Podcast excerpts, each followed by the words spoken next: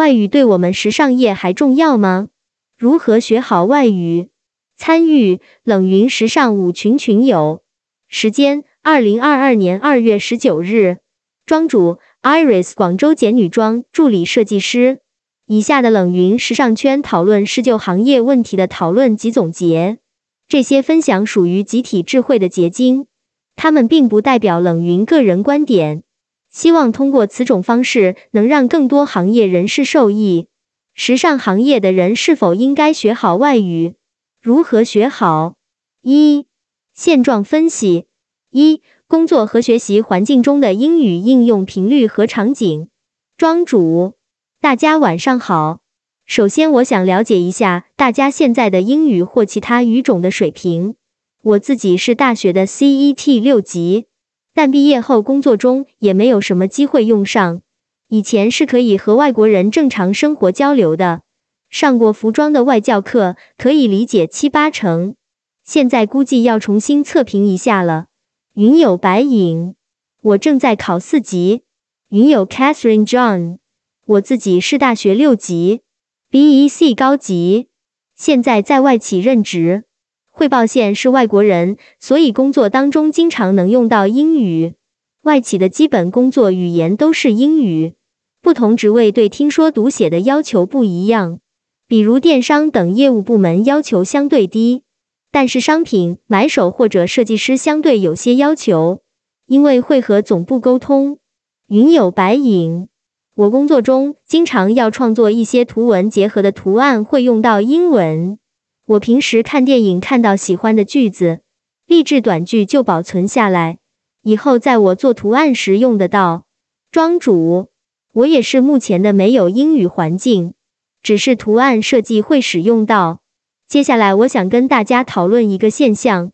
对于设计师而言，设计过程中使用的外文很多只是作为装饰使用，而不是语言工具。有的会出现错误的拼写和负面不良含义，这些都会影响品牌想主张的个性。大家怎么看这种现象？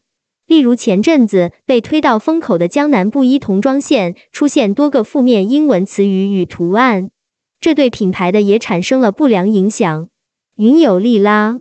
服装设计注重创意，我觉得无可厚非。江南布衣第一错在图案的文字含义，第二放在童装上错上加错。云有 carrier，我感觉好像大部分人并不是很注重到底写了什么，表达什么，只是看重这件衣服整体 look 本身。云有 Catherine John，我觉得看品牌想要表达的含义，没有必要为了做而做。从某种意义上，也是品牌不负责任的表现。品牌还是需要为引导公众价值观负责。云有白影，我认为这个问题必须严肃看待。文字会传达一种价值观，比如我们童装就一定要是正能量的文字。服装不仅仅表达的是视觉美，还有它的内涵、理念，都是一个品牌非常重要的一部分。文字只是一种具体沟通方式。庄主，大家对服饰上明显的拼写错误有什么看法吗？云有利拉，我会觉得是假货，因为服装的爆款很容易跟风。云有 carrier，我认为这让人很没有好感，但部分消费者的品牌意识可能还没有那么高。二，时尚行业中会出现汉语的产品和环境，汉语的传播现状。云有 Catherine John。在旅游景点的纪念品商店，或者有地方特色的文化类商店，周边产品里比较多。云有白影，这两年国潮系列很火，市场上有很多带汉字的服装。庄主，大家见过圣罗兰最近出的这款卫衣吗？云有 Catherine John，我是第一次见到这件卫衣。云有白影，如果不是官网截图，我会以为是恶搞。这款也是二零二一年争议很大的一款巴黎世家情人节限定的包袋。云友 Catherine John，我觉得国际大牌对东方文化的解读还是有点奇怪，包括他们选的模特，我总觉得不太自然。庄主有些还只在中国地区销售，但对中国文化的了解不够深入。一些国外大牌表现的手法及方式。例如运用汉字印花图案，想吸引中国消费者，只是停留在对表面含义的理解。云友 Catherine John，这点会和我们不懂英文，把一些不合适的话放在设计上是一样的。即便不了解、看不懂，也不应该是乱用语言含义的借口。我感觉李宁的运用更高级一点。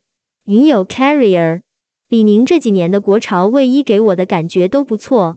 庄主，因为中国的文化源远流长、博大精深，如果没有我们当地人去输出，是很难被深入了解的。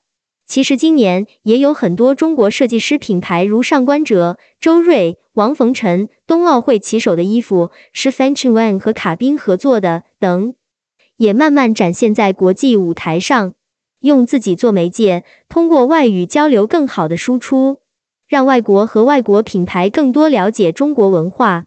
现在国际已经非常认可中国的实力与地位了。这也是近年来为什么跨境电商 Shine、Shopee 等外贸交易飙升的原因之一。这就更需要我们去继续开拓国外市场，增加出口贸易，带动更大范围的经济流通与发展。云友 Catherine John，中国的民族自豪感更应该让一些国际品牌在利用中国文化做一些设计和创作的时候谨慎一点。更多的时候，我还是更看好国潮对文化的解读和传播。云有白影，我觉得这两年国潮的流行已经证明了我们国人越来越文化自信。庄主，这让我想起很多国潮品牌也是用英文来做品牌名，这是变相的对文化的输出，还是文化不够自信呢？云有 Carrier，我感觉有部分原因是这些品牌想更加国际化，更好的走向国际。毕竟英语还是学习最广泛的第二语言，使用的范围广。云友 Catherine John，我觉得是想减少以后走向国际的难度。Logo 的好记程度和品牌知名度推广的层面上来说，使用符号图案和通用的英语字母可能更容易一些。庄主，是的，外国人在不了解中国文化的情况下是很难看懂汉字的。这也考虑了一部分商业作用。如果换做我们看到类似泰文的品牌，是很难记住并宣传的。所以我们可以选择主动走出去，而不是等人进来，提升文化自信，同时同步对外宣传。三，因为英语而获得或失去机会的情况。云友 Catherine John，我在外企工作，所以语言确实给了我不少优势，特别是口语听力上的。我能有更多机会参与一些项目。我虽然在能力上可能可以胜任，但不够有自信去挑起做国际品牌的大任，所以会失去一些机会，比较可惜。庄主，我在大二实习中，英语外籍上司能更好的交流沟通，结合学习能力、执行能力和管理能力，一个月内被任命了小组组长的职位。所以我觉得英语作为一个工具来说。达到基本沟通水平是会增加得到一些机会的概率。这是虾皮的招聘信息，设计岗位是有英语要求的，相对的薪资也比业内同行相对较高。很多国内服饰品牌招聘也是有海外留学背景的优先，所以也是个不必要的加分项。云有白影，毕竟会语言的人可以开展国际业务，哪个品牌不想做大做强呢？我认为语言还挺重要的。我现在倒觉得会英语的太多，准备学习日语或者韩语。庄主是，这也是一种很好的选择。看个人兴趣和需求，反而小语种更吃香。我认为语言作为工具，如果需要在工作中使用，那么首先达到生活基本沟通，加上多输入行业所需特定词汇，就基本可以搞定工作需求。二、未来发展一、提高英语水平的途径。云有白影，我一直在用扇贝单词背单词。刚毕业时坚持了一年的单词打卡，积累词汇。后来因为工作太忙，就慢慢不背了。云有 Catherine John，我自己是会看看美剧和电影，比如《摩登家庭》《艾米丽在巴黎》，因为我觉得学校学的和实际应用上差距较大。比如会背很难的单词，但是星巴克的杯套和嘴堵我都不知道怎么说。云友 Carrier，我推荐一位口语外教 Coach Shane，他讲的课很有趣。云友白影，我在看美剧的时候会有意识的背台词，模拟场景。云友 Carrier，大家怎么练习口语呢？云友 Catherine John，我认为想练口语的朋友可以看看 TED 演讲。每个演讲都不长，并且有启发、有干货。然后辅以影子练习，在演讲者说到第三个单词的时候，开始重复他的话。还有个英语去配音 APP，你会不断重复一个句子，对于加深记忆很有好处，对矫正发音也有帮助。